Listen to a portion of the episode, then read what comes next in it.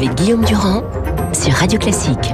Voilà, nous sommes avec Bruno Joly et Philippe Tesson. Mon cher Philippe, ça va pas l'air de vous indigner, cette pétition des artistes pour les Gilets jaunes, qui est quand même assez particulière parce qu'au fond, on a l'impression à lire cette pétition qu'ils voient dans la rue un mouvement de gauche, alors que justement la caractéristique des Gilets jaunes, c'est non pas qu'il n'y ait pas de gens de gauche et qu'il n'y ait pas de souffrance sociale, mais c'est un mouvement archi ambigu. Écoutez, j'attache, j'attache plus d'importance à ça. Je suis fatigué de mon indignation. Il y a longtemps, j'étais en train de vous le dire d'ailleurs. Hum. Malheureusement, j'étais pas dans le Vous connaissez la phrase à de Nietzsche Les indignés sont des menteurs. Oui, euh, on peut ça dépend ça Bah, dépend en des cas. Non, ça, ça que- dépend. Il y a, il y a de, il y a de très bonnes causes. euh, causes. Enfin, le, ça me rappelle le vieux Stéphane Essel. Il s'est indigné, mais c'était touchant. C'était pour la bonne cause. C'était merveilleux. Il y a encore des vieillards qui s'indignent. Moi, c'est fini. Euh, écoutez, il y a 90 ans passés que j'assiste à ce folklore Hum. où des saltimbanques irresponsables, qui n'ont d'autres, finalement, qui ne trouvent d'autres, d'autres, d'autres justifications, d'autres légitimités qu'à, et, et finalement, des circonstances atténuantes dans le talent que la plupart d'entre eux ont, ça c'est tout à fait juste. Mais Enfin, ce tweet de arrêtons avec cette jeune ça, femme de l'UNEF qui dit Je me sérieux. fiche de Notre-Dame, je me fiche de l'histoire de France. Enfin, pour un mouvement syndical, c'est totalement délirant. Oui, surtout venant de l'UNEF en plus, venant de l'UNEF, c'est-à-dire le- enfin, c'est quand même le symptôme de quelque chose Bah, L'UNEF est dans une dérive euh, déjà euh, antérieure à Notre-Dame. Hein, euh, pris comme porte-parole une femme qui est voilée, je crois. Enfin, c'est un mouvement qui n'a plus de boussole, Mm. Qui est perdu. Quant à, quant à la, la, la pétition qui vous a indigné, Guillaume, moi, Non, elle m'a est- moi, je- m'a plutôt fait rire parce que je vais vous dire un truc, après, après l'heure, c'est plus l'heure. C'est-à-dire que cette pétition paraît le jour où il y a moins de 1500 personnes qui manifestent à Paris au nom des Gilets jaunes. Mhm. Donc je crois quand même que euh, ils s'y prennent un peu tard et ça, ça confine au ridicule. Euh, question concernant les élections européennes, parce qu'il s'agit aussi de ça. On sent qu'Emmanuel Macron euh, est dans les starting blocks. Il aimerait bien tout faire, comme d'ailleurs depuis tout le début de son quinquennat. Ce qui prouve quand même qu'il y a un problème l'oiseau. Il y a un meeting ce soir à Caen avec le Premier ministre. Puis il y aura un programme jeudi, même si l'essentiel est donné dans les échos ce matin. Je recommence par vous, mon cher Bruno. Est-ce qu'il y a un vrai problème l'oiseau Quelque chose qui a totalement raté depuis le début? Ou est-ce que euh, c'est parce que la campagne n'a pas vraiment commencé? Je sais, je suis pas sûr que ce soit le problème essentiel. Nathalie Loiseau, au fond, elle fait ce qu'elle peut. C'est pas une très bonne candidate. C'est pas un très bon choix. Il y avait sans doute mieux, mais euh, il est fait. Euh, je crois surtout que c'est un problème de euh, cette campagne euh, européenne. Finalement, Emmanuel Macron n'a cessé de changer de ligne. Il a commencé par vouloir vraiment mettre ça sur l'Europe en faisant en faisant son partage entre progressistes et populistes. Et puis, euh, il a lui-même éclipsé cette campagne européenne tardivement qui ne, ne, ne, ne démarrera pas ou, ou Mhm. si peu. Et du coup, c'est lui qui a sans doute un peu, à mon avis, euh, rendu compliqué son. Mais il y a a d'abord escamoté pour accélérer Bah. C'est-à-dire que d'abord, il, il commence par dire, je, vraiment, euh, voilà, il il met sur la table son, son, son propos très européen, et puis finalement, ensuite, sa candidate entre et il lui donne comme consigne de mettre un peu les freins sur, euh, voilà, une Europe qui ressemble de plus en plus à ce que pouvait dire naguère euh, Alain Juppé ou je ne sais pas quel leader de leader de droite. Finalement, on perd un peu le, le fil de ce de ce, ce fil pro-européen, je trouve, quand on l'écoute, euh, Nathalie Loiseau. Finalement, elle joue pas assez la carte euh, à fond européenne. hein. Elle est- on est un peu dans un entre-deux maintenant. Donc elle déçoit, à mon avis. Mais de toute façon, même pour vous, euh, Philippe, euh, qui êtes observateur euh, attentif et Bruno de cette situation, c'est quand même quand on lit les programmes. Tout à l'heure, je recevais Louis Giscard d'Estaing. Ça ne le concerne pas, hein, euh, mais une confusion totale parce qu'ils réclament tous. Euh, plus de sécurité, plus de liberté. Ils réclament une harmonisation fiscale dont tout le monde sait qu'elle n'arrivera jamais, etc., etc. Non, mais voyons les choses euh, euh, froidement. Allons-y. Il n'y a pas un problème loiseau. Enfin, bien sûr, elle n'est pas extraordinaire, mais qui peut l'être dans une dans un contexte, dans une conjoncture pareille? Faudrait une espèce, faudrait un, pas un- symbole suprême, supérieur, euh, inattaquable, une espèce de, de ré- résurrection de De Gaulle ou d'équivalent de Gaulle de- ou de ou de Robert Schuman ou de Simone Veil. pas, il faudrait quelque chose qui, qui dépasse la raison. Il n'y a pas un problème particulier. L'oiseau, Personne ne peut, attendez, personne ne peut être excellent dans une conjoncture pareille. Il y a en revanche, il y a un problème Macron et il y a un problème Europe. Et c'est tout. Je ne parle pas alors du problème français en général. Le problème Europe, euh, Bruno vient de le dire, il l'a dit, il, a très très bien dit, il y a une conjoncture, il y a un contexte européen qui, était infranchissable avec la crise que l'on sait, qui dure déjà maintenant depuis une vingtaine d'années, qui dure depuis Maastricht, même si on veut. Voilà. Et puis il y a un problème Macron, on le sait très bien. Il y a actuellement Macron Macron est dans un discrédit total. De toute façon, le, les vrais problèmes sont tous, euh, comment dirais-je, ils sont tous neutralisés par le problème essentiel qui est le problème européen, qui est l'inadaptation dans la conjoncture actuelle entre Macron et l'Europe. Voilà, c'est tout. Il y a une illégitimité de fait très regrettable. Et c'est tous ces dernières semaines. Mais vous étiez et alors déshabillé sur la scène de Radio Classique pour défendre Emmanuel Macron. Mais ça, ça ne tout ce qu'il faisait tenait du génie absolu. Attendez, je sais pas, la transcendance descendait dans ce arrêtez, studio. Guillaume, de polémique pas ici. Qu'est-ce que je suis par rapport à aucun pouvoir. Je sais pas. Ma, ma, ma, parole n'est même pas représentative, simplement. Mais qu'est-ce qui a changé elle, en quatre jours Elle est ma parole. Ça ne Ce que je dis aujourd'hui de Macron ne, ne retire rien à l'estime que je lui porte, au regret que j'ai qu'il n'ait pas réussi. Mais c'est pas de moi qu'il s'agit. Euh, c'est encore non, mais c'est vous qui êtes là. Ben, c'est moi qui suis. Je peux dire à la fois, je peux dire à la fois que je regrette l'échec euh, relatif, en tout cas pour l'instant, de Macron. Ça ne m'empêche, pas que je lui rends hommage pour ce qu'il a essayé de faire. Mhm. Et, je, je, regrette infiniment que les circonstances et la fatalité l'aient empêché de le faire. C'est pas contradictoire tout ça. Arrêtons avec ça. Vous me faites penser aux saltimbanques qui ont signé cette ah non cette, pas ça cette pétition vous, que, pas que, ça. que, nous condamnons. Mais c'est exactement ça. Vous êtes la, le balibar ou, ou je ne sais quoi, ou le binoche. Vous êtes la binoche de Radio Classique. Euh, je veux dire ça. Je suis. C'est aussi mauvaise foi que ce que vous venez de dire. Oui, mais c'est vrai, la mauvaise foi de temps en temps, vous savez, euh, ça peut être utile pour débusquer la, la vérité. Bruno, il y a quand même une chose qui est une réalité, c'est qu'il y a quand même une sorte de délitement des relations avec l'Allemagne. Je prends deux exemples. Euh, quand il a été question justement euh, du sursis donné pour le Brexit, les Allemands ont considéré que la position de Macron était invraisemblable, six mois contre un an, même si les arguments étaient existants du côté d'Emmanuel Macron. Puis alors, il y a cette affaire dont on parle peu quand même, mais qui est la position des Allemands sur Bruxelles, c'est-à-dire qu'ils veulent tout rapatrier sur Bruxelles et abandonner Strasbourg, ce qui en France est considéré comme totalement inacceptable. Donc là, c'est quand même la première fois qu'on voit des choses euh, qui sont dans la tonalité, dans les relations, qui sont vraiment euh, oui, conflictuelles. C'est important ce que vous dites. Il y, a, il y a vraiment un début de déchirure euh, entre la France et l'Allemagne qui dépasse, j'allais dire, les habituels nuages que qu'ont pu ponctuer ces dernières années les différents couples franco-allemands. Là, il y a vraiment qui est lié à deux choses. D'abord, c'est conjoncturel avec la fin hmm. de, de ça allait pas très bien d'Angela Merkel. Il y a la voilà, il y a la fin d'Angela Merkel où on voit bien qu'elle est prise dans une situation politique elle-même très compliquée avec une CDU qui se qui a une nouvelle leader, AKK, je suis incapable de vous prononcer ce nom, c'est Annette, on va dire, voilà,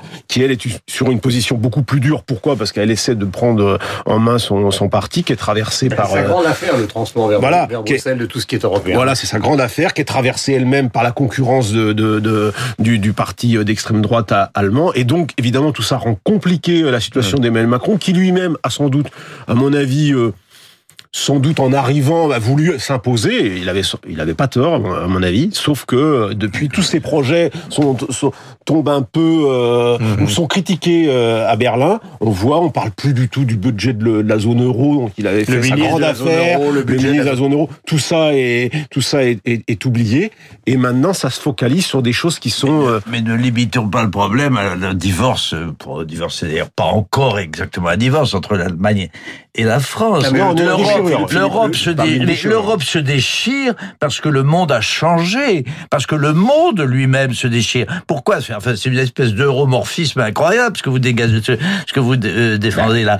L'Europe, l'Europe, il n'y a pas que l'Europe qui a changé. Ne réduisons pas la crise actuelle à l'Europe et à la crise. Et ne, ne, réduisons pas, bah, ne réduisons pas la crise de l'Europe à la crise franco-allemande. Euh, voilà. Mais c'est important. bien sûr que c'est important. Mais voyons peut-être un peu plus large large et de plus haut. Et ne réduisons pas cette, la crise que nous traversons, en tout cas, à la relation entre l'Europe et l'Allemagne. Il y a quand même, n'oubliez pas qu'il y a Trump d'un côté, n'oublions pas qu'il y a la Chine de l'autre côté, n'oublions pas qu'il y a l'islam, qui est l'islam, l'islam radical notamment, qui est au centre de nos problèmes. Si vous y a mais pas je me lance là-dessus parce que c'est la vérité. peut-être parce que, excuse-moi, peut-être parce que je vois un peu plus loin que vous. Mais je le dis en plaisantant, bien sûr. Mais, voilà. mais, avouez, mais avouez, Philippe, que ce couple franco-allemand qui, euh, dans l'histoire contemporaine de l'Europe, est au cœur de la construction, il fonctionne mal aujourd'hui. Il risque de fonctionner de plus en plus mal avec le changement à Berlin. Mal avec euh, ça fonctionnait déjà mal avec euh, hein. avec Hollande. Et là, c'est peut-être un changement de paradigme qu'il faut faire. Je suis d'accord avec vous, Philippe. peut-être qu'il faut voir plus large. Et avec Le Pen. Et avec Le Pen. Enfin, vraiment, et n'est pas seul. Le Pen représente un mouvement qui ne se réduit pas à la France, mais qui s'élargit aux, dimensions de l'Europe. On le sait assez. Tout à l'heure, nous recevions Louis Giscard d'Estaing. Prénom euh, peu connu, euh, je parle Lucien. Patronyme. mais, mais le roi de France, quand même. Voilà, et, et, et, oui, bien sûr. et, et non, c'est à l'époque que vous avez bien connue. D'ailleurs, euh, vous aimiez Valéry Giscard d'Estaing comme vous aimiez Emmanuel Macron. Euh, Qu'est-ce qui s'est passé? Qu'est-ce qui fait que le rêve européen finalement était majoritairement défendu par les Français il y a maintenant une quarantaine d'années et que maintenant il s'effondre? Alors vous avez donné des réponses, mais il y a peut-être quelque chose de plus intime, de plus... Euh... Parce que tout simplement nous avons choisi... Pardonnez-moi cette question un peu ridicule, non, pas du mais tout. vous savez que non, mais je ne suis que Juliette crains... Binoche et vous êtes Philippe Tesson. Non, oui, mais moi je crains pas le ridicule. De toute façon on fait la part des choses et puis il y a les mots... Qu'est-ce qui s'est effondré chez nous dans ce domaine? Là, Une espèce de, comment dirais-je, d'irresponsabilité populaire française. C'est une crise culturelle, c'est une crise historique. Nous sommes un peuple fatigué et nous n'avons pas pris les, comment appelle-t-on ça, les remontants suffisants pour vaincre notre, notre fatigue. Nous avons laissé aller les choses. Notre démocratie est malade depuis 50 ans, enfin depuis que nous avons tous les trois l'âge de raison, et moi je, suis encore mieux que vous. Nous n'avons pas réagi au tumulte, au, tumulte de l'histoire, au tumulte du temps. C'est Sarkozy vendredi qui parlait du, il, faisait part de son inquiétude devant une forme de disparition de l'Occident. Oui, exactement. Il disait vendredi à Versailles. nous avons manquer de lucidité et d'énergie, c'est tout. Et nous, nous, nous, continuons à ne pas résister. Qu'est-ce que nous attendons, par exemple? Qu'est-ce que nous, nous, nous parlons de cette, euh, comment appelle-t-on ça, de cette pétition ah des bah, vous, vous avez, mais, mais nous, nous, la, nous la tournons en dérision. Mais nous sommes, je vous ferai remarquer qu'il y a quand même chez nous, notamment nous qui participons de la catégorie, disons, appelons ça intellectuelle, nous, nous traitons cela par la dérision. Mais nous ne les méprisons pas profondément. Nous n'avons rien fait pour qu'ils se taisent. Enfin, nous, je regrette infiniment. les gilets jaunes, là. Oui, non, je également, je parle également des gilets jaunes. Nous tournons autour à la dérision. Nous relativisons non, tout. C'est pas vrai. Nous, non, bah, non, je non, peux non, le penser.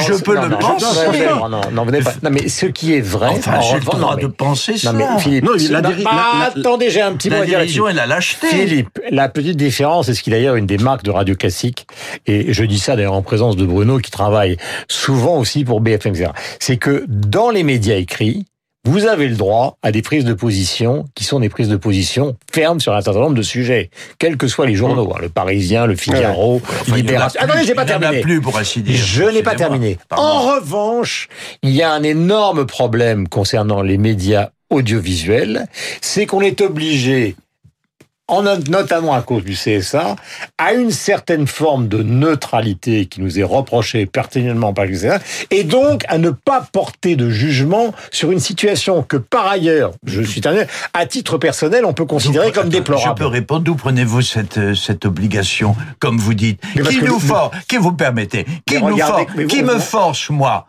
À, me, à regarder, et je le fais parce que cette lâcheté dont je parlais tout à l'heure est contagieuse. Qu'est-ce qui me force je, suis d'accord avec Qu'est-ce qui me force à regarder tous les samedis comme un imbécile, comme un crétin, à regarder BFM, qui me montre les images des non, c'est scandaleux. Ne pas en difficulté Bruno qui est tous les jours. Mais je m'en fiche, mais j'adore Bruno, mais je peux dire quand même ah, ma vérité à Bruno. Arrêtez, vous voyez, c'est un exemple. Ah, mais moi j'étais un des premiers à faire la différence entre les, les faux les vrais gilets alors, si jaunes, on a- ça si m'a un- valu euh, a un journaliste, de dans- dans- a un journaliste Non, mais- à Paris qui, euh, qui ne mérite pas l'interprétation malveillante que vous faites de lui, parce que finalement, euh, là, Non, moi, n'avez- je suis pas en malveillant. défendant- non, mais en défendant- Philippe, j'ai pas dit Philippe ça. Guillaume a raison sur, un point, c'est qu'il y a beaucoup moins, il y a, il y a, il y a On pas d'opposition pas, suffisamment dans les tranchée dans la, à la télévision. dans les Il médias- peut y avoir Eh bien, dans la presse écrite de votre époque notamment, euh, mon cher Philippe. Ah mais- c'est vrai qu'il y en a moins. Oui. Mais de toute façon, il n'y a plus de presse écrite. Euh, Non, non, mais quasiment. enfin, mais- non, ne- ça, on- bien que ça ne compte pas pas. le- Il y a les réseaux sociaux au genou desquels vous êtes involontairement. Je vous aime bien en plus. euh, au genou desquels vous êtes. Il y a les réseaux sociaux dont vous tenez Mais compte. Alors que c'est, elle, elle représente symboliquement un véritable scandale que nous n'avons pas le courage, que nous n'avons pas l'énergie de dénoncer avec la, la- Mais la les réseaux sociaux, Philippe, parfois, justement, dans l'excès, donnent des opinions. La presse écrite, avec plus de mesures, donne des opinions. Nous, on est chevillés par une institution qui, par ailleurs, est fort respectable, qui s'appelle le CSA. Je vais vous donner un exemple. Chevillé par rien. D'accord, mais ça, on le savait. Euh, euh, mais je vais vous donner un exemple qui nous menace. Il y a 31 listes qui se présentent aux élections européennes. Si on 33. prend 33 listes, si on prend ça à la lettre, on est obligé de recevoir les têtes de liste des 33 listes. Ce qui rend tout débat politique complètement absurde euh, jusqu'au scrutin du 26, mars, du 26 mai prochain. Donc, si vous voulez, il y a quand même en France ce problème avec les médias audiovisuels qui résister. est... Mais, mais, mais nous résistons. D'abord, vous n'avez pas reçu les 33. J'ai pas entendu chez vous les deux crétins des Alpes. Décidément, il n'y a que ça dans, dans la classe politique de ce pays. Pas- vous les avez pas reçus. Bon, Lalanne. que- Mais moi-même, j'ai une tendresse pour Lalanne. Ah non Mais non, on est. Mais, mais j'ai une tendresse pour tous les pitres. Nous vivons un cirque avec des clowns, des clowns. Madame Balibar est un clown. C'est une excellente actrice. Mais ça n'empêche Madame Béard, que j'adore quand elle est sur les planches, c'est un clown. Nous vous allez, vous la recevrez. Je vous fiche mon billet que vous la recevrez. Et alors, elle vous fera le, elle, elle ira dans le mépris jusqu'à refuser votre invitation. Ah, Et vous ne luttez pas contre cela. Je suis désolé de me faire le procureur de, de ma corporation. Désolé, d'ailleurs, c'est très maladroit de ma part. mais je me fous de ma maladresse, vous comprenez D'ailleurs, vous venez de me rendre un hommage à ma vertu. Euh, J'accepte cet hommage. Mais vous, Donc, vous avez raison. Qui suis-je pour continuer à discuter comme si j'étais le concurrent de, Macron de, Bon, ou- allez, ou de je, Philippe. je- je- je ne sais quel euh, leader politique. Bon, bref. Merci beaucoup Philippe, merci beaucoup Bruno. On vous retrouve sur BFM et évidemment dans euh, votre journal.